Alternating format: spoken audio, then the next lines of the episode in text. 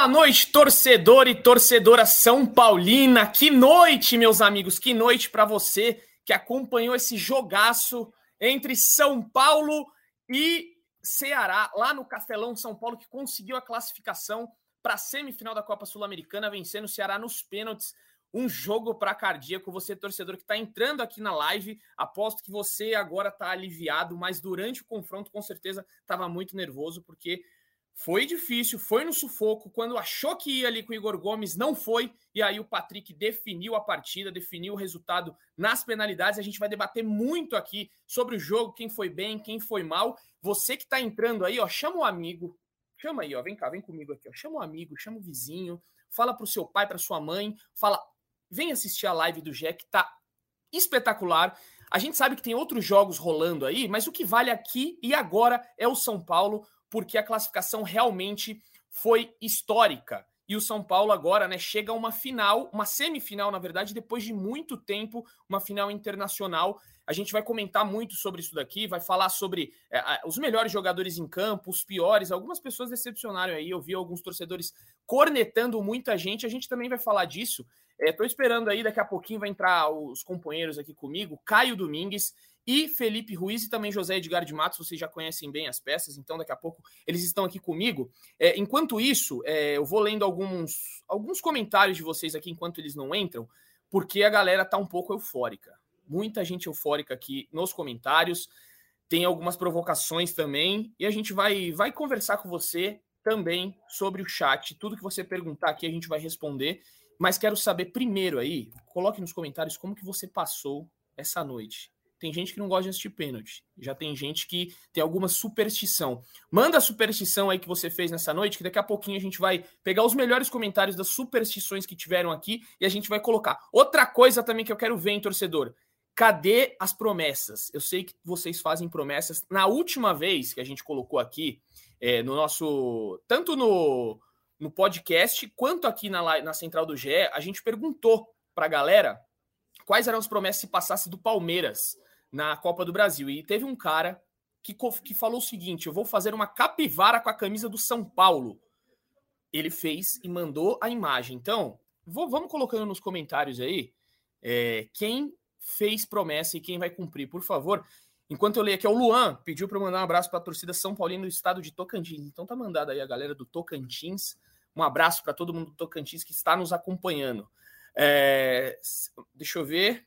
Muita gente brava com o Igor Gomes, a gente já vai comentar aqui. O voz da torcida, Igor. O, o, o Igor Gomes, que foi bem mal, bem mal, Igor Gomes. E a gente vai comentar daqui a pouquinho o Caio, que é o voz da torcida. Caio Domingues vai comentar sobre Igor Gomes. Aposto que ele não tá lá muito feliz, a gente já vem cornetando ele um pouco aí há um pouco de tempo. Igor Gomes, que é uma grande promessa do São Paulo, e ele acaba não vingando, né? Infelizmente, o Igor Gomes tem algumas dificuldades. É, muita gente brava também com o Wellington, o Wellington que errou ali no, no segundo gol do Ceará, né? Ele tenta é, pifar a bola, tenta chutar a bola para fora e é, ele não consegue o, o, o, corte direito, a bola sobra para o Castilho, que bate. Teve muita felicidade no chute, não conseguiu. Mas, em contrapartida, muita gente feliz com o Patrick, né? O Patrick que gosta de falar aí que quando ele faz gol, ele tá magro. Quando ele não faz, ele tá gordo para a torcida. A gente vai debater sobre o Patrick, que entrou, inclusive, no segundo tempo, né? Só para bater o pênalti. E quis o destino que fosse ele é, o grande o grande herói da noite. Por que não Felipe Alves, né? A gente pode colocar o Felipe Alves aí também, defender um pênalti. É, muita tem goleiro que gosta de falar. Bom, a gente é, é, eu, é o Falcão. Falcão tava para mim vocês iam colocar aqui, Falcão tá falando no meu ouvido aqui. Eu pensei que vocês já iam colocar os participantes já. Eu já te falei, daqui a pouco tá o Zé aqui, então, desculpa, Falcão, que está no meu ouvido, meu ponto eletrônico. Eu pensei que vocês já iam colocar Caião feliz da vida. Caião, já vou deixar para você. Eu tava falando igual uma tagarela aqui, porque vocês me entravam na tela. Eu esperando. Cadê, cadê, cadê? Tá aí, Caião. Caião apareceu para brilhantar esta live. Caião, o microfone é todo seu. Solta tudo que tem dentro de você, Caião. Não tá saindo áudio, é tanta emoção que ele não sabe nem mais como liga o microfone. É muita emoção. Hoje você pode tudo. Tá com ele desligado de Meus amigos colores, já tem conhecido aqui nos comentários. Mais uma noite inesquecível para o torcedor do São Paulo. São Paulo com tantas histórias, com tanta tradição em torneios internacionais que foi se perdendo na última década, hoje chega mais uma vez a uma semifinal, se eu não me engano, é a primeira internacional desde 2016, né? Vocês me corrijam aí na frente, é, aí, né? Vocês sabem mais do que eu, minha memória não me permite com a euforia que eu estou. E diferente da grande maioria dos torcedores, eu achei que o Rogério acertou na escalação inicial. O Ceará, ah, mas pô, tinha que colocar o Luciano. Eu já vou explicar aqui o porquê eu não acho. Ah, mas o, o, o Gabriel Neves é o melhor homem do meio de campo. É verdade, mas o Pablo Maia, ele marca melhor e ele é mais alto. Então, na minha opinião, diferente da maioria dos torcedores, o Rogério acertou na escalação inicial. O São Paulo foi melhor no primeiro tempo. É, o, o, gol do Ceará saiu em um momento que o São Paulo dominava completamente a partida.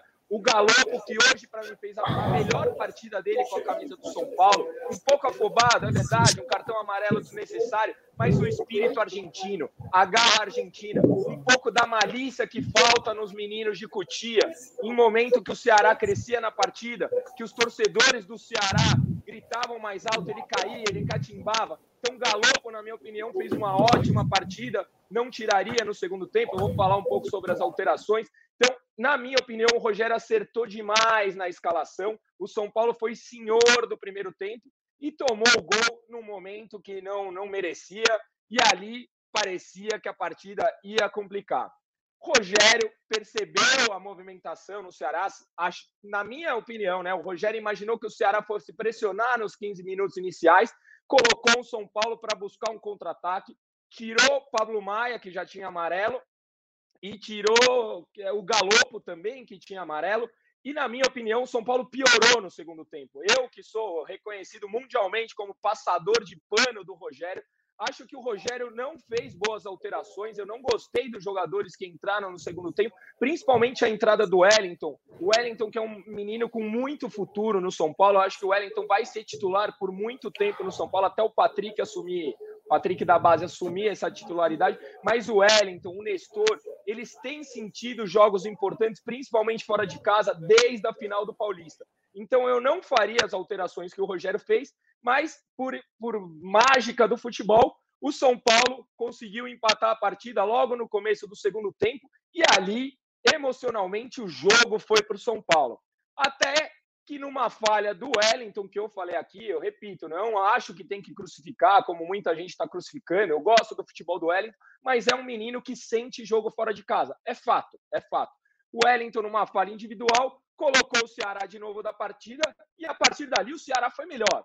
Foi melhor, mas os deuses do futebol estão soprando para os títulos das Copas do São Paulo. Eu falo em todo podcast que ganharemos a Copa do Brasil e já estou achando que vamos ganhar a Sul-Americana também. Vamos ganhar a Sul-Americana também. Hoje, os deuses do futebol sopraram para o São Paulo e o São Paulo ganhou nos pênaltis. Os Igors, o Igor Vinícius em especial, que foi o melhor jogador do São Paulo no jogo, perdeu o pênalti, que bateu, pênalti bom é o que entra, mas deslocou muito bem o goleiro, colocou o Ceará no jogo e o Igor Gomes, que já vinha sendo perseguido, errou mas o importante é que o São Paulo está classificado. E se o Rogério pensou em colocar o Reinaldo para bater o pênalti no jogo de ida, colocou o Patrick e o Patrick colocou o São Paulo na semifinal. E é isso que vale. Estamos na semifinal rumo ao título. Vamos, São Paulo!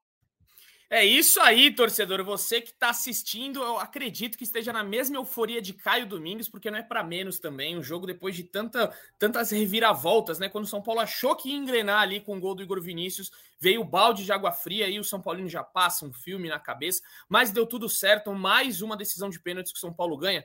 Vou colocar aqui é, no debate, ele, Felipe Ruiz, que está ali. Eu ia colocar o Zé, mas o Zé sumiu, o Zé desapareceu. Todo mundo sumiu agora, só ficou você, Praz. Não quero mais. Estamos sem moral. Tá, tá, sem moral, mas Felipe Ruiz, o prazo, o dono dos top 3. Teve top 3 hoje, Brasileira? Teve top 3. O homem que não erra. O homem que não erra. Para mim, ele sempre erra. A gente já sabe, né? a gente tem algumas discussões por conta disso. Não vi, não deu tempo, né? A gente já entrou aqui na live. Não vi seu top 3, Price, mas a gente vai debater muito ele aqui, porque inclusive fiquei sabendo que o senhor tá famoso aí. Você tá, tá falando pra galera que é, tem gente que vai em aniversários aí, você tá famoso por conta do podcast. Não sei se você tá sabendo disso, mas enfim. Prazerar, Então vamos falar um pouquinho mais do jogo em si. A gente já começa então com o seu top 3. Só tenta o seu, o seu fone aí, prazer, tá saindo seu, a sua respiração. Tenta puxar ele um pouco para cima, assim, para ver se melhora. É, e aí você já mete bronca, mas não precisa sumir, cara. Volta aqui. Volta aqui comigo. Obrigado. Isso. O do Praz ali. Isso. Aí, boa. Fala aí, Praz, seu top 3. Agora sim, agora sim. Fala aí seu top 3 positivo e negativo. Top 3 do Praz. Para quem não sabe, só vou explicar para o torcedor que não nos acompanha no podcast diariamente. É, nós temos ali o top 3 do Praz. Ele fala os, os, três melhores jogadores da partida e os três piores da partida. E tem o que, Caio? Além do, dos três melhores e os três piores? Menção. Ah, tem. Ah, menções, as né? As 28 menções honrosas. É isso. Caião tá então, de bom humor. Hoje ele vai aceitar muita menção. Hoje eu concordo com tudo, com tudo. depois, depois da euforia do torcedor Caio Domingos, vamos lá analisar a partida agora. Praz, com você, top 3 positivo e negativo. Seja bem-vindo, meu amigo. Grande Edu, que satisfação estar tá aqui falando contigo, com o Caião, com o Zé, todo, todos os torcedores são paulinos que nos escutam na live aí. Foi uma partida, assim, não brilhante do São Paulo, pelo menos honrosa, né? O São Paulo lutou bastante, voltou bem no segundo tempo, é, e acho que talvez o melhor em campo do São Paulo denote essa partida honrosa do São Paulo. O Igor Vinícius está longe de ser craque, longe mesmo, mas o Igor Vinícius lutou bastante. O Igor Vinícius tentou o tempo todo, chegou à frente pela direita, foi a válvula de escape do time do Rogério. Então achei o Igor Vinícius o melhor em campo. Foi até eleito também por, pelo pessoal que estava que tava debatendo um papo comigo ali é, nas redes sociais como o melhor também. Coloquei em segundo o Caleri. Cara, o Caleri é impressionante como é o pulmão, como é o coração, o sangue desse São Paulo. É o que o Caio falou. O Caleri pode não ser espetacular, mas o Caleri tá sempre brigando, o Caleri tá deixando um braço, tá subindo para dar uma casquinha na bola. O Caleri foi muito bem no jogo como um todo, sobretudo na luta, e hoje bateu o pênalti muito melhor do que bateu no Morumbi. Esperou até a última ali, o João Ricardo não se mexeu e ele bateu no canto, no canto, no mesmo canto que tinha batido no Morumbi. Coloquei em terceiro o Miranda. Cara, é impressionante como o Miranda cresce na temporada, né? O Miranda que não vinha tão bem no começo do ano, a gente lembra falhas contra Ituano, contra Bragantino, e dali para frente o Miranda, o Miranda se reinventou, hoje jogando na sobra, correndo menos do que corria no auge daquele São Paulo tricampeão brasileiro, mas o Miranda fez um partidaço hoje no Castelão, Edu. Eu jogo para os amigos aí, eu quero saber dos amigos. Concordam com o prazo, não concordam? Ou vou chamar o Zé já, vai, Zed. Zé Edgar de Matos, que está ali quietinho. Zé, concorda aí com o Felipe Ruiz? Olha, tendo a concordar, viu? Principalmente na, nos elogios ao Igor Vinícius, né? Primeiramente, boa noite, Edu, boa noite, Prazo, boa noite, boa. Caião, São Paulino, São Paulino, aqui está bem feliz, Olha né, o Caio, o Caio já mandou né? até Caião, não vai nem dormir sorriso, hoje, sorriso do Caio Ele falou que a gente ia ganhar nos pênaltis, eu falei que ele não me amava. Já te amo, Zé, te amo.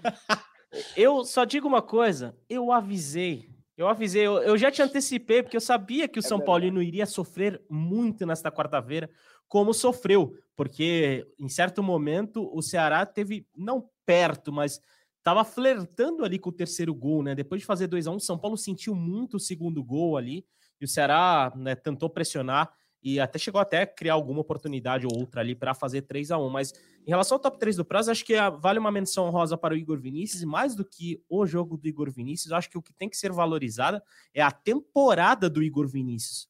Até a gente estava discutindo aqui, né, o Edu, aqui na redação, é, o Igor Vinícius é um dos cinco melhores jogadores do São Paulo na temporada. Eu não tenho uh, menor. Eu levaria para a de... Copa.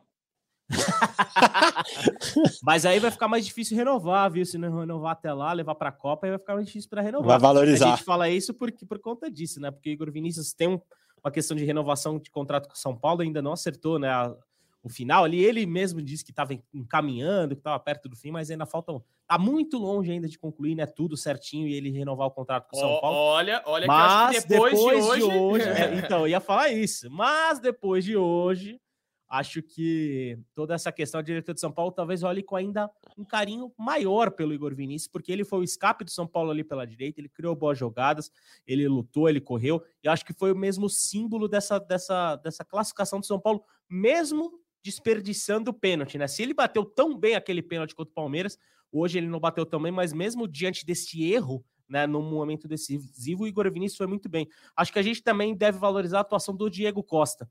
O Diego Costa também teve uma boa atuação ali atuando na sobra, atuando ali pelo lado direito. É, o Mendonça teve muitos problemas no, nas jogadas individuais contra o Diego Costa. O Mendonça não, ele levou a melhor contra o, o, o, atacante do Ceará durante a maior parte das jogadas, tanto que a gente vai se recordar daquele drible do Mendonça no primeiro tempo. Foi no Igor Gomes, não foi no Diego Costa, então também acho que o Diego Costa deve ser exaltado.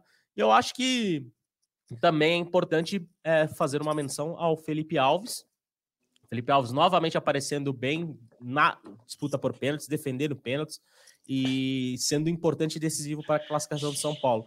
Obviamente que o resultado e a euforia do São Paulo é grande e eu também não quero trazer, diríamos assim, algo muito negativo para esse momento que o São Paulo não está curtindo a classificação. Mas foi uma atuação que o São Paulo poderia ter sido eliminado. É bom a gente dizer isso, porque deu muito espaço para o Ceará, embora tenha voltado bem no segundo tempo, o Caleri brigou bem. Né, o Ceará foi melhor nos 90 minutos e mereceu pelo menos levar a partida ali para os pênaltis. Mas nos pênaltis, a competência do São Paulo foi muito maior. O Igor Gomes teve a chance de finalizar, a disputa perdeu, mas mesmo assim o São Paulo foi muito melhor nas penalidades. O Ceará, a, batida do Fernando Sobral foi horrorosa e a competência e a experiência do São Paulo valeu a pena no momento decisivo. Tanto que o Patrick entrou para fazer o que fez e o Patrick foi e decidiu a classificação para o tricolor. São Paulino deve comemorar muito, mas o time tem que evoluir um pouco, porque vem um adversário também difícil na semifinal, que é o Atlético Goianiense, que chega com moral após simplesmente eliminar o Nacional de Luiz Soares. Ó, normalmente eu não faço isso, Edu, mas hoje eu vou discordar do Zé. Eu não achei que o Ceará foi melhor que o São Paulo. Eu acho que o Ceará teve um período melhor que o São Paulo, é verdade, principalmente depois do segundo gol e depois das alterações do Rogério. Os primeiros 10, 15 minutos, o Ceará tentou uma pressão, mas com pouquíssima efetividade. Eles não chegaram a chutar no gol, tanto que no fim estava 1 a 0 para o São Paulo em finalização no gol.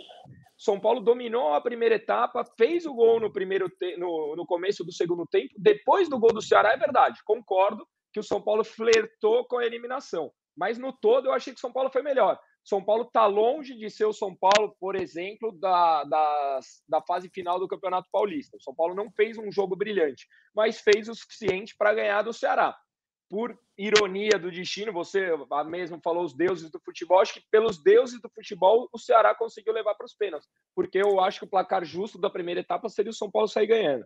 O que falta é o que a Vitória Matias está falando aqui. O São Paulo não chuta no gol. O São Paulo não chuta no gol. É impressionante. O Nicão teve chance. O São Paulo não chuta no gol. O Igor Gomes talvez seja o maior símbolo disso, né, Caião? Da falta de finalização. O Igor Gomes pega a bola é. na entrada da área três, quatro vezes por jogo. E hoje teve de novo mais duas ou três vezes em que ele poderia arrematar e ele não chuta. Ele tenta o lateral, ele tenta o volante atrás. O Igor Enquanto... talvez simbolize muito isso. Enquanto isso, a gente viu o Ceará arriscando de quase tudo canto era lado, né? Exato. O Ceará arriscou muito o chute de fora da área, a maioria não levou tanto perigo ao gol do Diego Alves, né? Acho que dá para lembrar de um ou dois chutes ali que, que foram mais perigosos. Mas o, o São Paulo tem esse problema crônico que não chuta, e eu, eu concordo com o prazo. O Igor, o Igor Gomes, mais do que o símbolo do, do, desse time que não chuta gol, é, eu sinto que, além da, de uma questão talvez física, por ele ter, ter, ter jogado muito, o Igor Gomes visivelmente está sem confiança. Então, a gente vê o Igor Gomes atrasando muito a jogada, preferindo um passe mais conservador, evitando né, dar, dar, dar uma arrancada ali que possa quebrar uma linha. Então, é, é, um, é um São Paulo que, tirando o Caleri, ele no, no setor ofensivo está muito sem confiança. Né? Tirando o Caleri, tirando, por exemplo, o, o, Igor Vinícius também, que é o cara que vai para cima, é o cara que está jogando responsabilidade, que está fazendo jogada individual, que está invadindo a área, tanto que saiu o gol. Ele acreditando até o fim, né? Ele passando pela marcação ali e dando um carrinho para fazer o gol. Então, a gente vê alguns jogadores muito importantes ofensivamente falando do São Paulo que estão sem confiança e isso faz o time, né, no, no, nas possibilidades que tem de finalizar de média e longa distância, o time não está fazendo. Até porque tem jogadores bons para essa característica. Rodrigo Nestor é um cara que chuta bem, Pablo Maia é um cara que chuta bem, Igor Gomes também tem, tem uma boa característica de chute, Patrick, Nicão, enfim, tem muita opção para jogar assim e não tem jogado, o que acaba atrapalhando o time ofensivamente e atrapalhou o time hoje contra o Ceará. O, o Galopo Alexandre... precisa chutar melhor também, hein? A Galopo, perdeu no primeiro é. jogo e Teve uma hoje. de esquerda hoje. Lances bem parecidos, no primeiro inclusive, jogo também, né? né? Lances jogo. bem no parecidos, com, com, lances muito parecidos. O Alexandre Bernardo falou aqui, Igor Gomes é o inimigo do chute. Realmente tá virando. Ó, só vou, antes da gente ir pro top 3 negativo, eu quero saber dos senhores aí, se vocês colocaram nas redes sociais de vocês, que a gente está ao vivo. Eu quero essa audiência bombando hoje como nunca antes, tá aí, ó, Alexandre Bernardo, Igor, Igor Gomes é o inimigo do chute. Inimigo do chute. Vamos, ó, eu não vi aqui no perfil do Caio, nem do Felipe Ruiz, cadê Zé? Ah, Eu meu joguei tá lá. Eu- eu já. Eu, no eu acho- a pô. Eu acho bom, nossa. Twitter, pô. Estamos aqui, ó, com quase mil pessoas simultâneas, então obrigado a todo mundo que está nos assistindo aí, sempre um prazer enorme. A gente vai tentar fazer o melhor aqui, né? É tudo bem que Só- Ruiz A gente vezes não tenta. deixa. A gente Felipe- tenta. Felipe Só para você segurar, só pra segurar a expectativa do torcedor, é, a gente né, tá esperando mais audiência, estamos gratos com essas mil pessoas, mas só para guardar a expectativa do torcedor, que hoje não teremos Eduardo Rodrigues cantando galopeira, tá? Hoje Isso é não triste. teremos, hoje Ufa, estamos exclusi- sorte deles, no caso, né? exclusivamente para falar da classificação de São Paulo, até porque estamos isso. na redação, né? Então Ô, o ambiente não permite tamanha intimidade. Ó, eu, vou, eu vou fazer uma coisa aqui, agora que eu acabei de lembrar, já que o, Falcão gosta, tá vendo? Nesse momento o Falcão, ele gosta de jogar o galopeira, mas coloca aí então ó, o tweet de Felipe Gomes Ruiz pra gente debater esse top 3, pra galera ver aí. Ó, É coloque aí na, na nossa frente, ó, ó. Os, os positivos já Falcão, falamos e acho que é unanimidade, né? Oi. Os positivos acho que é unanimidade. Coloca o tweet do, do Praz.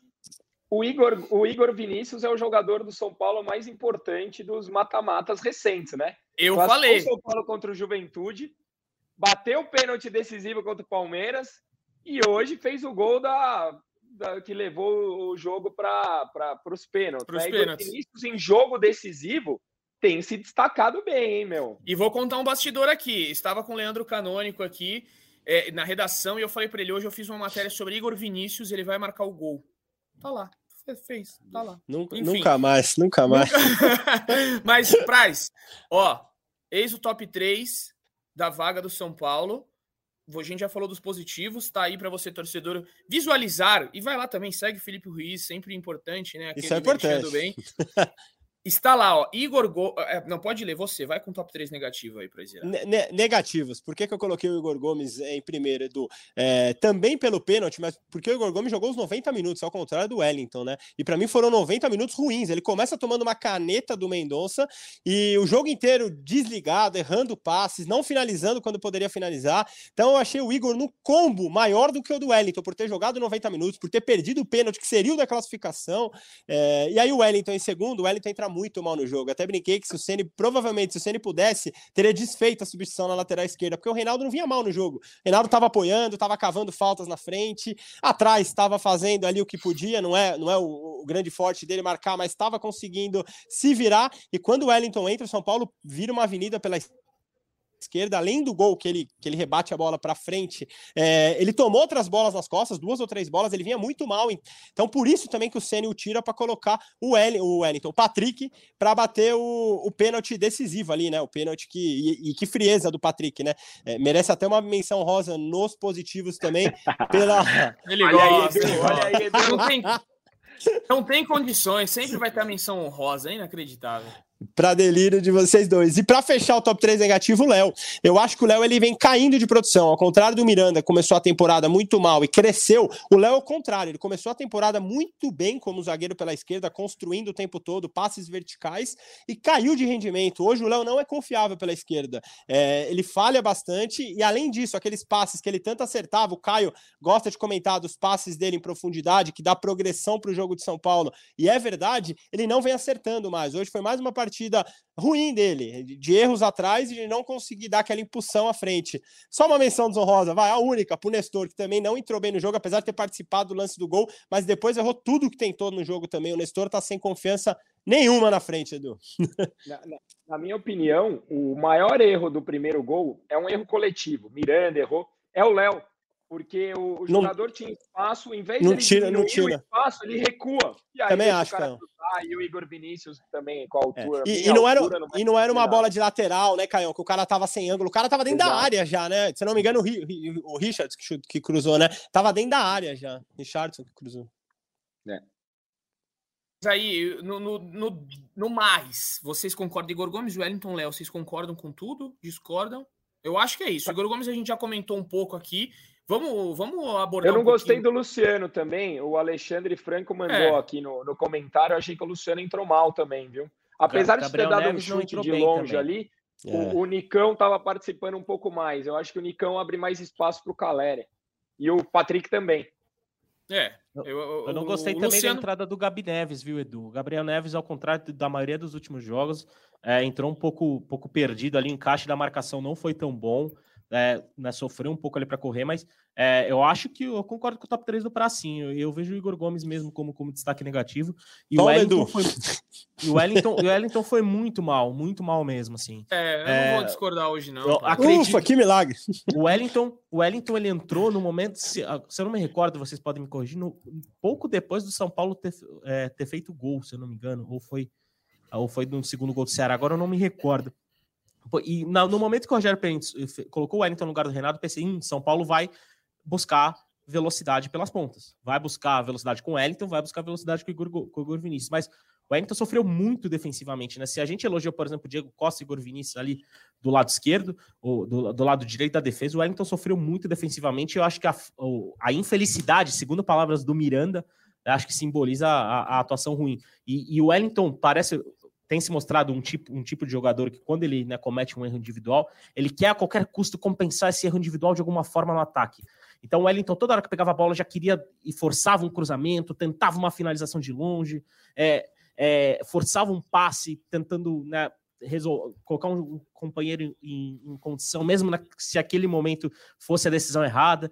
Então é um jogador que tem que né, ser menos ansioso nesse sentido para poder né, ser o jogador que todo, todos os, os torcedores e torcedoras e o pessoal lá no São Paulo esperam do Wellington, que é um potencial de ser um, um ótimo lateral esquerdo. Ó, o Luiz Lopes, 84, se vocês puderem colocar aí a, o comentário dele, eu não vou falar antes, mas assim, gente, cuidado com, com, as coisas que vocês falam. Vocês ficam dando moral pro Praz, vocês ficam dando moral pro Felipe Rui. É um perigo, olha lá. O Praz gabaritou o top 3 positivo e negativo. Acertou tudo. Um abraço. Ô, ô Praz, quanto você pagou pro Luiz Lopes? Vamos Ele lá. não erra. Quando você pagou? Quando você pagou, Braz? Vamos lá. Tá, tá se ajeitando ali o seu celular do Braz é uma complicação. Eu tô ah. com um problema grave de notebook aqui que está com problema. Mas, isto posto, ah. o Luiz sabe de futebol. O Luiz analisou o jogo, viu a partida, assim como o Caio, que sempre concorda também. O Zé, que hoje concordou 100%, Edu. Acho que você que tá discordando muito, Eduzinho. Não, não, hoje, hoje, por incrível que pareça, vai chover amanhã, ou se não é que já não tá chovendo, eu até concordo, por isso que, sim. Por isso que tá essa ventania aqui em São Paulo, né? Um vento é... absurdo. Eu queria comentar, aproveitando já que eu concordo discordo aí, a gente não falou de um cara que é, gerou um pouco de discussão no começo da, do jogo, que muita gente falou, pô, como é que o, o Ceni faz isso? Como é que o Ceni muda o time dessa forma? Que foi o Pablo Maia no lugar do Gabriel Neves. Surpreendeu muita gente, o Gabriel Neves que vem oscilando aí, né? Joga um jogo bom, um jogo ruim. Gostaram aí dessa mudança? O Caio já falou, o Ceni não errou em nada, acertou na, na escalação, não dá para cornetar. Por que você acha que ele fez isso, Caio, de colocar o Pablo Maia no lugar do Gabriel Neves? Altura, Edu. São Paulo é um time. O Rogério reclama desde o começo do campeonato que o São Paulo é um time baixo. O Gabriel Neves não é bom na bola aérea. Quer dizer, ele é, pode até ser bom, mas ele é um jogador mais baixo. Com campo ruim, com os zagueiros de 1,90, o centroavante, o camisa 9 do Ceará gigante. O Rogério ele se preocupou com a altura. E o Pablo Maia, bem ou mal, é um bom marcador, né? Teoricamente é um bom marcador. Então, para mim, essa é a alteração pensando no adversário. Se o São Paulo fosse jogar contra o Palmeiras, por exemplo, ah, talvez o Palmeiras que é bom de bola aérea, mas sei lá, contra um outro adversário, talvez ele não tivesse feito alteração. Para minha leitura, ele colocou o Pablo Maia única e exclusivamente por causa da bola aérea do Ceará. Tá aí, então, fica aí o, o, registro. Só, só antes de. Só para encerrar com o Price ali, a Vitória Matias colocou aqui que ele parece com o Gabriel, o, o ator Gabriel Louchar. Olha lá. Eu coloquei não aqui. Conheço. Deve ser de filme de terror esse ator aí. Não, ele é comediante, é, comediante. Ah, comediante dos ah, bons. Ah, então, então tá explicado, tá explicado. É um palhaço. é, ele, é, ele é. É tipo você. Mas o Zé ia falar, eu interrompi para falar sobre ele. Depois, se a produção puder pegar aí, a gente faz a comparação, mas vamos falar do São Paulo aqui, deixa o prazo para depois. Zé, complementa aí sobre o Pablo De, Depois quero trazer, um quero trazer um bastidorzinho da escalação também, do porquê desse time, mas manda lá, Zé. Show. Você pode tudo aqui. Na verdade, eu até esqueci um pouco o que eu ia falar diante dessa comparação maravilhosa de Felipe Ruiz com um ator. Né? É, é, o torcedor de São Paulo tá tão feliz que tá, tá fazendo esse tipo de comparação, enchendo a bola do prazo, que a gente não vai aguentar o prazo nas próximas semanas, né? Quem diria, né, Zé? Eu vou ficar quieto. É, os humilhados serão exaltados, né, Praz? É isso, né? É isso que, isso que diz a sabedoria. Mas sobre, sobre a escalação de São Paulo, eu, no momento que eu vi a escalação do Pablo Maia, a primeira coisa que eu pensei era do, que o Rogério já tinha um pouco, cantado um pouco a bola nas últimas entrevistas, falando sobre a questão física do, do Ceará. Se tivesse nas melhores condições de jogo, provavelmente não seria nem o Pablo mais, seria o Luan que jogaria ali naquele lugar, né? Para fisicamente se igualar ali o Ceará. Porque o Gabriel Neves é um jogador mais que não tem tanta pegada, né? Não é o cara que, que vai para as divididas com força, é o cara que consegue mais ocupar espaço, fazer a marcação ali mais é, cercando, né? Ocupando os espaços, interceptando bolas. Mas o Pablo Maia é o cara do contato, é o cara que vai chegar junto, é o cara um pouco mais forte para esse sentido, e tem a questão da altura também, de ser um cara um pouco melhor na bola aérea. E o Ceará é um time alto, então é, eu acredito que essa, que essa tenha sido a principal opção do Rogério. A, a, opção do Reinaldo na esquerda com o Igor Vinícius na direita, eu, eu esperava, né? A gente tá, tinha até comentado sobre o Rogério procurar esse equilíbrio, de ter um cara mais construtor de um lado e um cara que seja mais de explosão do outro. Então ele seguiu muito a linha que, que tinha na temporada. Em relação ao Nicão, é, para tirar o Luciano, eu esperava até que, se ele não fosse utilizar o Luciano, que ele iria colocar o Patrick, né? Porque o Patrick é um cara que fisicamente sustenta bem também, é um cara que, quando se aproximou do Caleri, foi, fez uma boa parceria e seria um cara ótimo para recompor o meio campo ali. Então, é, é, eu até a escalação do Nicão me surpreendeu um pouco mais nesse sentido. Mas é, eu achei que o Rogério competiu bem, embora tenha tido problemas no primeiro tempo. Teve o gol no fim ali, teve um gol anulado antes do Ceará, né? O Ceará chegou a fazer 2 a 0 mas o primeiro gol foi anulado. Mas ele tentou aumentar a competitividade do time, aumentar a força na, na marcação ali para brigar de igual para igual com o Ceará, porque em casa ele, com uma equipe mais técnica, conseguiu até, né, teve a chance de fazer 2 a 0 com o Caleri, mas diante de um gramado ruim, em que ele viu que provavelmente São Paulo não ia conseguir administrar bem a posse de bola por conta desse terreno, e contra um time tão físico quanto o Ceará, eu achei que ele tentou equiparar um pouco nesse sentido e por isso optou por, pelo Pablo Maia e pelo Nicão um pouco mais à frente, embora nessa opção dianteira eu acho que o Patrick talvez fosse mais indicado para fazer esse tipo de função. Só me despedir ali, ó, de Caio Domingues, que vai precisar se despedir aqui. Ele já tinha combinado. Aqui, assim, o, o Caio é jogador caro, né? O Caio é jogador caro. Ele vem para uma participação especial e depois sai, porque vai, vai sair por cima. Mas antes, ó, eu só queria falar que o Lucas Guimarães é seu fã aqui, Caio. Boa, Caio. Nos encontramos na Arena Barueri, seguimos e o Rogério tem um plano. Caio, um plano. aquele abraço e Rogério Ceni tem um plano, Caio? ele tem um plano. Outro dia, tem um, tem um pessoal que adora ver a tragédia para vir criticar essa minha frase, né? Aí o São Paulo perdeu do Flamengo e falou: qual é o plano do Rogério? Hoje ficou mais claro do que nunca. O plano do Rogério é ganhar as Copas. O plano do Rogério é ganhar as Copas e não cair no brasileiro. Então, por enquanto, vem sendo bem sucedido. Veremos onde vai chegar. Queria, meu, agradecer, meu, vocês sabem o quanto eu gosto de vocês, o quanto eu gosto de participar. Tô feliz pra caramba de falar que comentar com vocês um pós-jogo, como hoje é, é um sonho realizado, feliz demais, demais mesmo. Valeu aí pela, pelo carinho e pela moral de sempre. Que e isso, Rogério, que moral. E o Rogério tem um plano, tamo na semi. E eu vou para Goiânia, não quero nem saber. Não quero nem saber. É isso. Quem, quero saber Só qual dos três vai estar tá lá que eu vou encontrar. Faltou só o pi agora no final, né? Estamos na é. semi-pi, deixa o Aqui pi é São Paulo. Pi. É isso, Caio. Obrigado. Caio, que quando tá nas, no Morumbi lá, ele é parado por todo mundo tirar foto, dar autógrafo. É, o... é uma celebridade, é uma celebridade. É, Caio, aquele abraço. o dinheiro que eu devo pra galera. Valeu, Valeu, meu querido. Amigos. Um abraço. Vocês, Tamo junto. Tá aí então, com essa bondade de Caio Domingues falando que nos ama. Nós também te amamos, Caio. Volte sempre. Estamos sempre lá no podcast. Você que não nos acompanha no podcast, vai nos ouvir no podcast, aqui no GE também, porque tem muita coisa legal. E vão falando aí nos comentários. Muita gente aqui pedindo para falar, né, para atualizar o jogo do Palmeiras, tá 0 a 0 e o Danilo foi expulso, o volante foi expulso com 25 minutos de jogo. O VAR revisou lá, tem algumas pessoas comentando aqui, eu fui entrei um rapidinho aqui no GE. Então Danilo expulso, Palmeiras com um a menos desde os 25. O jogo agora tem 40 minutos. Então o pessoal pediu para avisar aí, está avisado, galera do chat. Aliás, aliás, eu tô gostando de, dessa da gente gravar podcast para o jogo, porque eu nunca vi o Caio tão fofo conosco como É, você viu? o cara tava feliz, hein? O cara tava feliz. feliz. oh, o Lucas Guimarães está perguntando: o podcast vai sair que horas amanhã? Lucas, excepcionalmente amanhã, o podcast vai virar esse papo que a gente está tendo aqui. Então, vão ter cortes, né? Porque, por exemplo, isso que eu acabei de falar agora vai ser cortado da edição, mas as principais partes vão, ser, vão estar lá.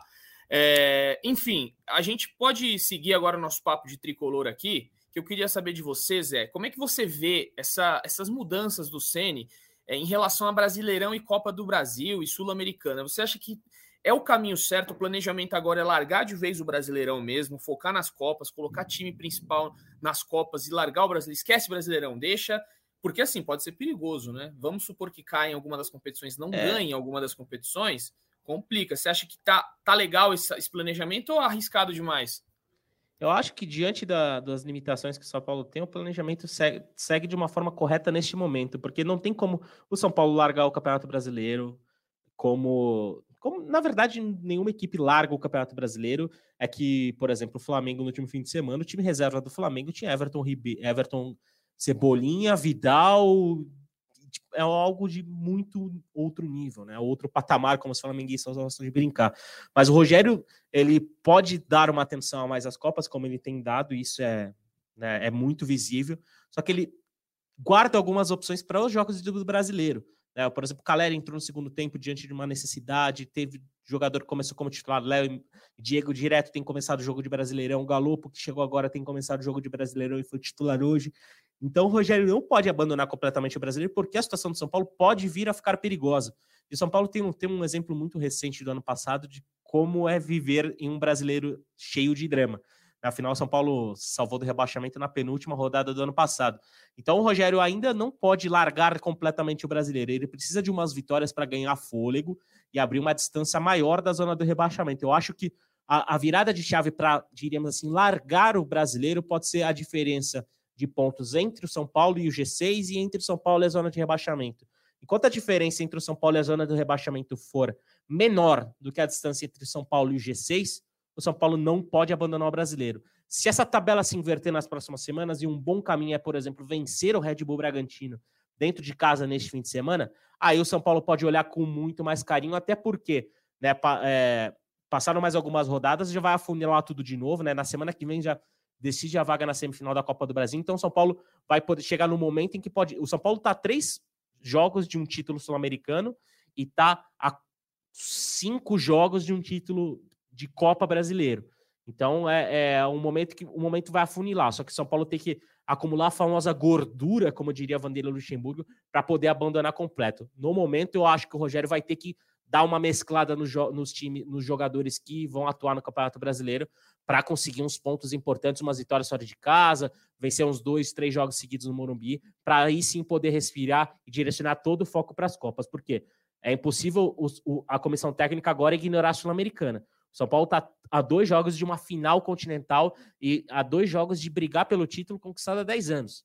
E aí tem que ter força máxima. Mas para ter a força máxima lá, vai ter que é, dormir tranquilo nas vésperas desses jogos de semifinal, podemos dizer assim, com a cabeça tranquilinha no travesseiro, vai precisar somar uns pontos agora para poder descansar a galera lá na frente. Então, hoje, no momento, não pode, não pode abandonar tanto, não, Edu, porque a distância para a zona de abaixamento é menor do que para o G6. Tá aí, então, o José Edgar. É... Zé, a gente vai ficar sozinho aqui, porque Felipe Ruiz me informa que ele caiu, é, o celular dele não...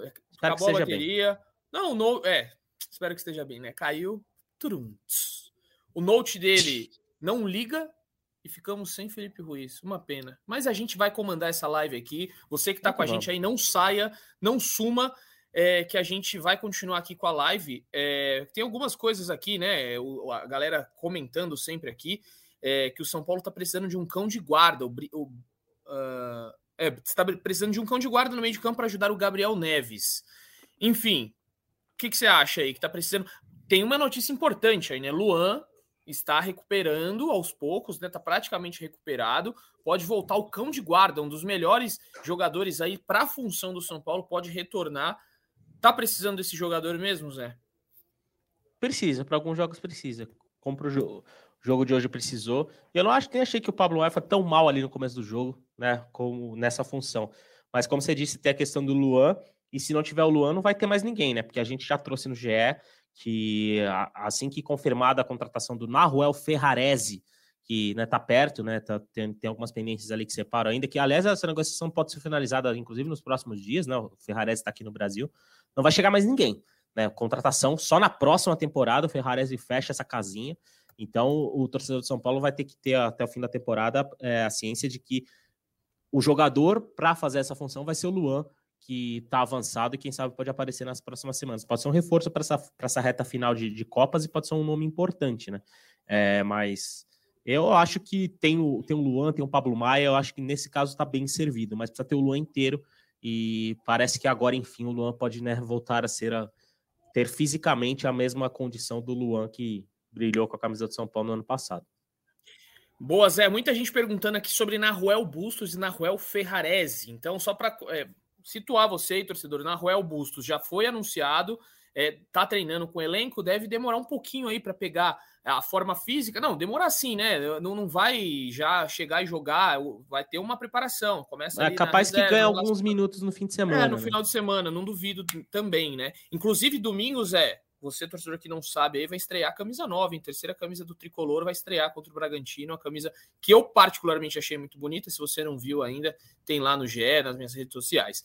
E o Naruel Ferrarese. Naruel Ferrarese, Zé, tem algumas pendências ainda para ele ser anunciado, né? O que, que pega aí? Porque ele já chegou ao Brasil, a gente já noticiou, mas o cara não é anunciado, o zagueiro não é anunciado, a torcida tá ansiosa. Tire a ansiedade do coração desse povo, José. Não, teve uma questão, né, que a gente até noticiou no GE sobre a renovação de contrato dele com o Grupo City, com o Manchester City. Né? O contrato acabou agora, tá para acabar, e ele só chega, só será reforço do São Paulo se ele renovar esse contrato e ser emprestado para o São Paulo, né? E tem algo, né? O Ferrares jogava, jogou a última temporada no Estoril Praia de Portugal e emprestado pelo, pelo, pelo Manchester City, pelo Grupo City.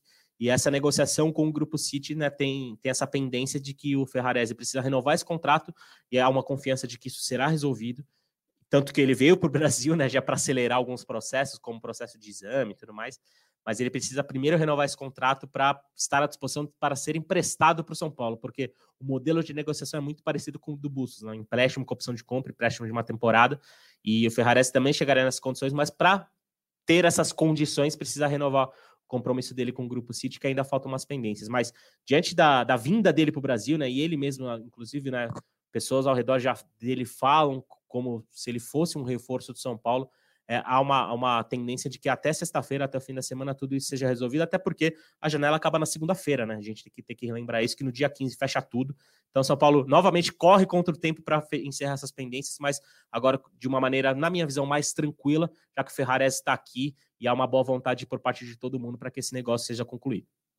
E aí, é, uma notícia importante, né, Zé? Que os dois podem ser inscritos na próxima fase da Copa Sul-Americana. Os dois podem estar na semifinal, ou seja, São Paulo vai reforçado para a semifinal contra o Atlético Goianiense. Voltando aqui, Zé, a esse, a esse papo de é, Sul-Americana, o que, que, você acha? O que, que você prevê contra o Atlético Goianiense? Olha, vai ser, vai ser complicado para o São Paulo, assim como foi contra o Ceará, né? O Atlético Goianiense não faz uma boa campanha no Campeonato Brasileiro, mas também tem se dedicado muito às Copas, né? Não só a Copa Sul-Americana, em que ele é semifinalista, como na Copa do Brasil, que ele pode até perder por um gol de diferença na Neoquímica Arena, que ele será semifinalista, né? A Atlético Paranaense tem se dedicado muito às Copas, tem jogado muito bem nesse tipo de estilo de jogo de mata-mata e pode ser um adversário muito complicado para o São Paulo, né? São Paulo vai decidir em casa, né? Por conta da campanha que fez, né? É, foi segunda melhor. O São Paulo, o São Paulo eliminou o melhor time da Sul-Americana até o momento, que era o Ceará, né? Que tinha vencido todos os jogos até enfrentar o São Paulo. E então o São Paulo, né, tem, tem essa vantagem de decidir no Morumbi por, por conta da campanha e vai precisar fazer um bom primeiro jogo ali, né? Tem um fator Serra Dourada que eu acho que pode deixar é, pode impedir aquela pressão do Antônio Ascioli que o Corinthians enfrentou na Copa do Brasil, né? O jogo contra o Nacional foi no Serra Dourada, mas o Atlético tem trabalhado muito bem esses jogos eliminatórios, então São Paulo vai ter que novamente competir muito, ser muito intenso para poder né, se, se equiparar ao Atlético Goianiense, que tem algumas boas opções que o São Paulo tem que ter muita atenção, principalmente o meio-campista Marlon Freitas, que é um volante de bom passo e boa finalização. O Jorginho, camisa 10, tem feito boa Copa Sul-Americana E, e, tem outros nomes também que, que a gente, obviamente, vai trazer nas próximas semanas, mas é um time que o tricolor e o torcedor de São Paulo e a torcedora de São Paulo tem que ter muita atenção, porque não vai ser fácil. Obviamente, o confronto contra o Nacional gerava mais expectativa, né? Pela presença do Luiz Soares, a questão do Gabriel Neves, né? De que se origem lá de, do Nacional. Mas Você tava o, louco, o... né? Você tava louco pra sair Ah, eu tava, tava. Ah, a gente ia, a gente ia pra Montevidéu, é. né, Eduardo? Não, Pô, e outra, Montevidéu e outra. é uma das melhores cidades do mundo, né? E outra, né? A nossa audiência ia agradecer, né? Porque ia ter aí coisas legais, coisas interessantes. É, o Deus da pauta não, não, não, não esteve com a gente neste momento, mas que fica para a próxima, porque a gente vai descobrir coisa legal, vai trazer material muito legal para essa semifinal contra o Atlético Goianiense. E, e tem um, uma questão importante, né? Porque é uma diferença de peso histórico, né? São Paulo. São Paulo, né, até trazer, é, chegou à quinta semifinal de Sul-Americana. Aliás, até dar o crédito aqui certinho, o Michael Serra, né, historiador de São Paulo, ele colocou aqui no, nas redes sociais dele, e eu trago a informação para vocês, de que a, a quinta semifinal do Sul-Americano de São Paulo. Nenhum clube brasileiro chegou a tantas semifinais de Sul-Americano. É, ele faz uma retificação, né? Depois, dizendo que não é nem brasileiro, né? É geral. É, recorde global, exatamente. Recorde sul-americano. Nunca um clube esteve cinco vezes na semifinal do Sul-Americano. E o São Paulo já lidera esse quesito na Libertadores, né? São dez semifinais de Libertadores. O, o, é o recorde entre os brasileiros. Então, São Paulo, mais uma vez, tem um peso muito histórico na competição que vai ser colocado à prova contra o Atlético Goianiense, que é uma equipe que está se aventurando nesse tipo de torneio e que tem feito uma ótima campanha. Então, vamos ver o quanto esse, esse fator histórico vai pesar a favor do São Paulo, que vai ter que fazer um bom jogo em Goiânia para poder, né, decidir com, com mais tranquilidade no Morumbi. Até porque a gente já pode até projetar de, é, possivelmente esse público de São Paulo e Atlético Goianiense pela Sul-Americana vai ficar entre os três principais do ano do São Paulo. Eu não imagino um Morumbi com menos de 60 mil pessoas para esse jogo que vai poder colocar o São Paulo de volta a uma final. Então o São Paulo tem que concentrar muito nesse primeiro jogo. E tem até o rival Corinthians como exemplo, né? Que perdeu de 2 a 0 lá e, tá se, e se complicou na Copa do Brasil. Então o São Paulo tem que fazer um bom jogo em Goiânia para poder carregar um resultado que torne as coisas mais tranquilas e que aproxime, que, até um resultado que aproxime o São Paulo da final para poder decidir diante de provavelmente 60 mil pessoas no Morumbi. E lembrando aí então, né, o Zé lembrou muito bem isso, que o São Paulo decide todas em casa agora. O segundo jogo sempre em casa era o Ceará, né, que tinha a melhor campanha até então na competição, tinha 100% de aproveitamento até perder para o São Paulo por 1 a 0. Então por isso que o São Paulo decidiu fora, mas agora, meu amigo, é, to, todos os jogos do São Paulo, na verdade, todos não, né? Só a semifinal. porque a final é lá em é, Córdoba. Córdoba. É, aqui eu tô pensando na Libertadores, mas Córdoba. E só para falar desse dado aí do Michael Serras, é, a gente pode também ver o, o copo meio vazio, né? É que o São Paulo ultimamente não tem jogado com frequência a Libertadores. E o grande sonho do São Paulo é voltar para a Libertadores do ano que vem, nada mais justo. Como o Zé bem trouxe aí do Michael Serra, o time brasileiro que mais chegou em semifinais são 10 ao todo, então o São Paulo deseja muito retornar à Libertadores. E se não for na Copa Sul-Americana, pode ser na Copa do Brasil. E a Copa do Brasil é semana que vem, na próxima quinta-feira, estaremos lá em Loco, em Minas Gerais, para trazer tudo para você. E já aproveitando, Zé, que já que a gente está nesse bate-papo, e a audiência, por incrível que pareça, Zé, só aumenta. Inacreditável. A gente, de só novo. Só foi para sair, né? Só foi, para né? sair. Já está aqui batendo de novo é, mais quase mil simultâneos. É, quero saber de você, Zé. Copa do Brasil, dá para chegar também? Dá, Dá, o São Paulo, São Paulo briga, né? Tem, pelo título inédito, mas tem a vantagem, né? Feita no, no jogo de ida contra o América Mineiro. Pô, talvez a situação, colocando na balança os dois jogos contra o América Mineiro no Morumbi e Ceará no Morumbi, talvez contra o América Mineiro tenha, o, o torcedor tenha saído mais aliviado e contra o Ceará saiu um pouco mais frustrado, né? Porque contra o Ceará teve pênalti perdido pelo Caleri e contra o América Mineiro teve pênalti perdido pelo Iago Maidana, que poderia dar um a um ali e complicar a situação do São Paulo. São Paulo vai com uma vantagem, vai ter que fazer um jogo parecido, um jogo muito competitivo. A América também é uma equipe chata, né? uma equipe que tá, tá bem nas Copas e não é de hoje. O América já fez campanha boa na Copa do Brasil em 2020, né? Uma equipe que tem se destacado em campanhas recentes nesse tipo de torneio. E o São Paulo vai ter que trabalhar muito também na próxima semana, mas sem tirar a atenção do brasileiro, porque tem um jogo difícil contra o Red Bull Bragantino em que o São Paulo precisa vencer. São Paulo não vence a seis jogos no brasileiro, então antes de pensar contra o América, vai ter que obrigatoriamente pensar em fazer três pontos agora nesse fim de semana. mas vai ser um jogo que, que o Tricolor vai ter que novamente competir muito, ter muita intensidade e trabalhar melhor a bola, até porque o gramado do Independência é melhor que o do Castelão e talvez permita um jogo mais é, propositivo do São Paulo, um jogo que o Rogério Ceni é, gosta mais, quem sabe com o meio campo mais móvel, novamente com o Gabriel Neves no time titular, né? É, o Igor Gomes e o Rodrigo Nestor, o Rodrigo Nestor começando o jogo, enfim. Mas é, uma, é um duelo que eu acho que o São Paulo pode avançar semifinal com, com, com muito mérito, com não com tranquilidade, mas é o favorito por ter vencido o jogo de ida. Então, o empate é, favorece o tricolor, que chega forte, na minha opinião, fortalecido pela essa classificação, pensando no jogo da semana que vem por uma outra domingo. Aí na semifinal, aí é um pouco mais difícil, porque né, possivelmente terá um duelo bacana, um duelo importante contra o Flamengo. É isso. Então, tá aí as, as projeções de José Edgar. É, acho também que vai ser. Tem jogos muito complicados aí para o São Paulo nesta. Flamengo, Flamengo ou Atlético Paranaense. Atlético também Paranaense, é, é importante lembrar que o Atlético Paranaense segurou o Flamengo no primeiro jogo 0 a 0 e decide em casa lá no Paraná a vaga na semifinal. E mesmo contra o Atlético Paranaense, será um jogo extremamente complicado, porque o Atlético Paranaense hoje é um time melhor do que o São Paulo.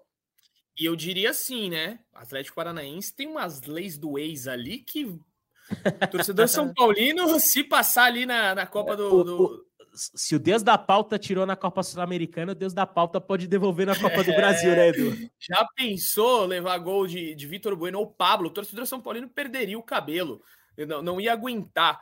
Enfim, é só para avisar o torcedor aí que é, Rogério Ceni já falou por lá e você daqui a pouquinho pode ver no GE aí a entrevista completinha. Nós vamos subir tudo é, para você. E aí, Zé, para a gente já também encerrando aqui, chegando ao fim, o São Paulo, é, você vê com possibilidades. Agora uma pergunta aí, ó, só pra, ah, só para avisar o torcedor que está nos acompanhando aqui, qual é a outra chave, né? Muita gente pergunta, pô, qual que é a outra chave? Qual que é a outra chave? O, o Independente del, Independiente del Valle já está na semifinal e o, o, Internacional joga sua classificação contra o Melgar em casa. No primeiro jogo, o Inter empatou por 0 a 0 Então, do outro lado da chave, pode ter Inter versus Independente Del Valle. Estou contando aqui que o Inter vai passar.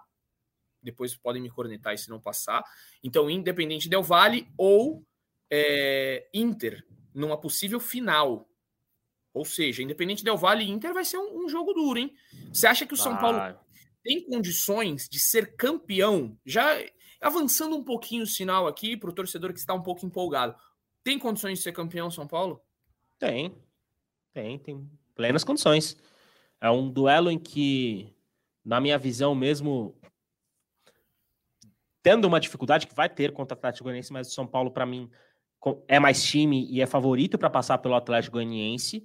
E aí, na, numa final de um jogo 90 minutos, a gente tem vários, vários fatores que podem favorecer São Paulo. Peso histórico, jogadores decisivos como Caleri ou Miranda no setor defensivo, né, experientes numa decisão, é, tendo esse tipo de jogador pode fazer a diferença. Eu acho que o São Paulo passou pelo Ceará e chega fortalecido né, para essa, essa fase final do Sul-Americana.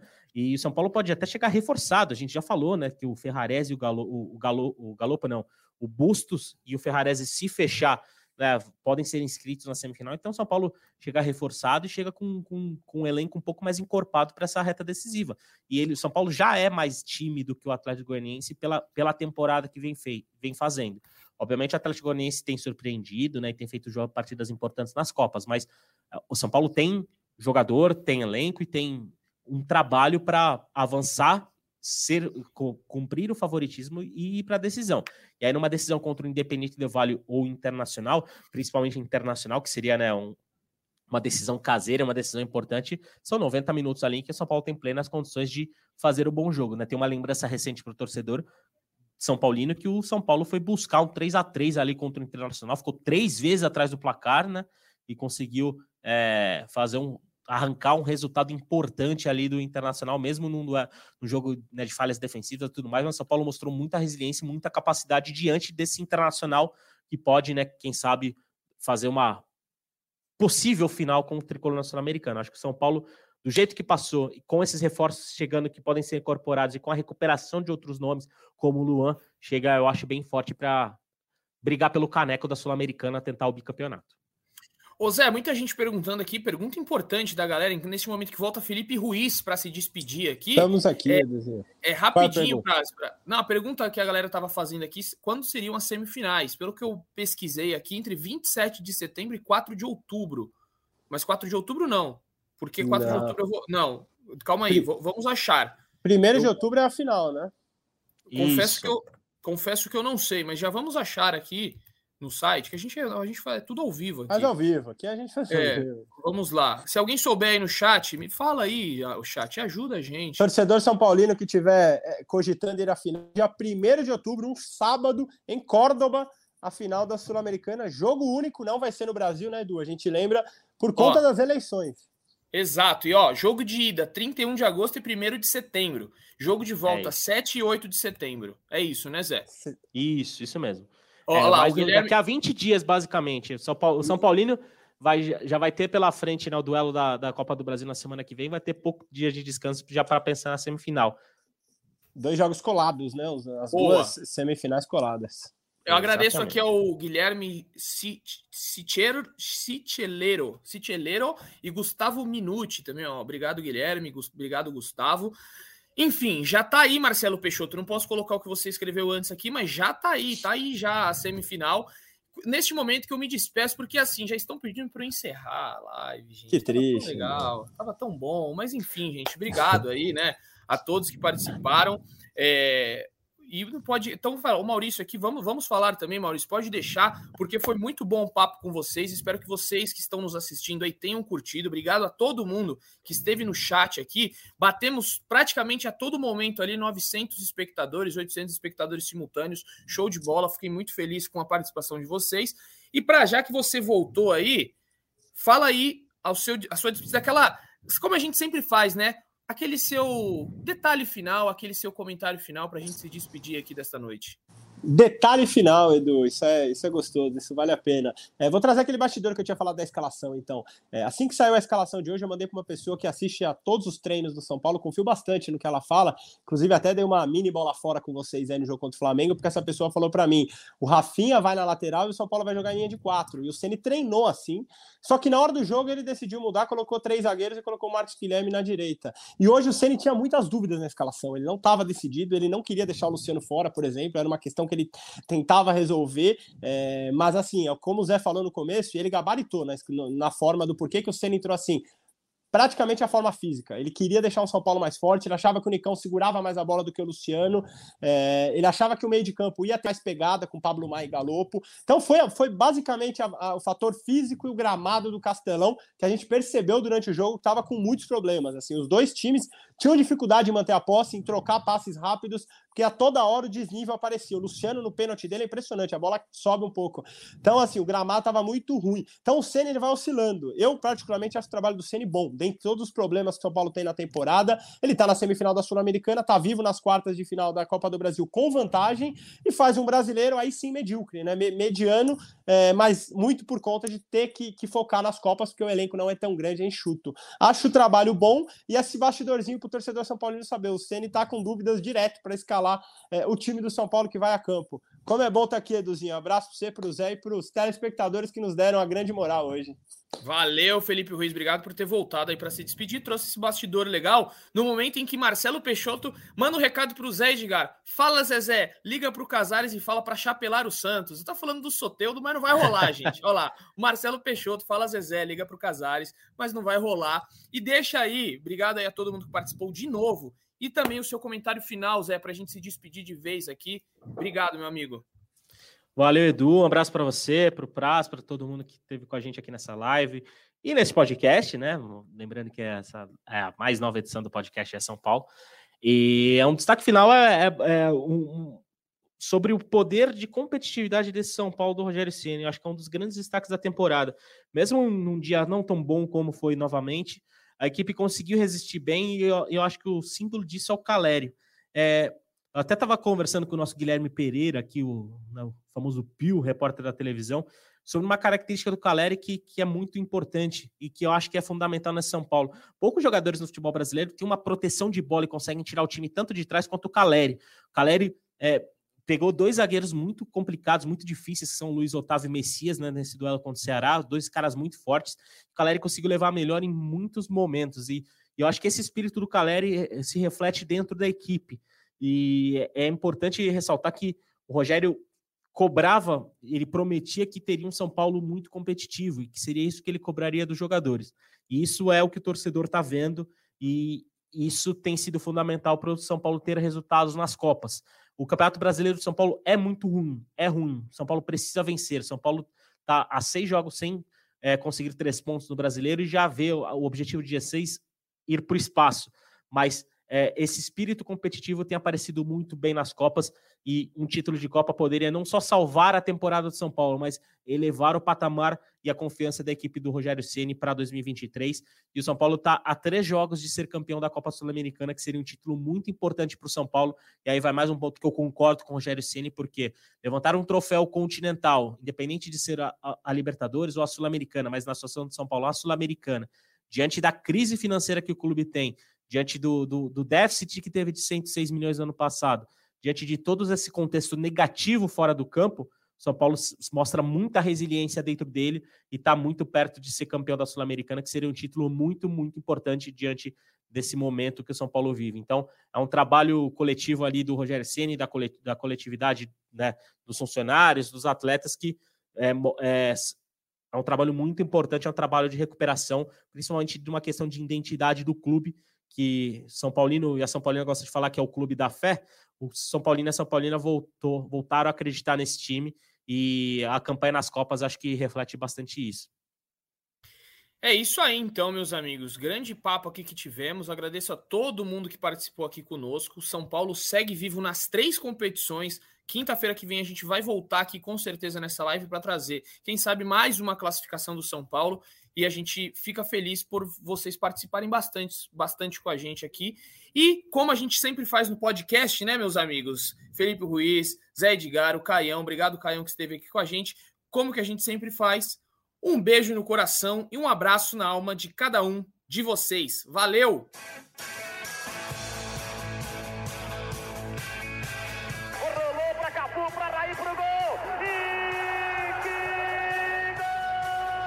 Rogério, pé direito na bola, passou pela barreira!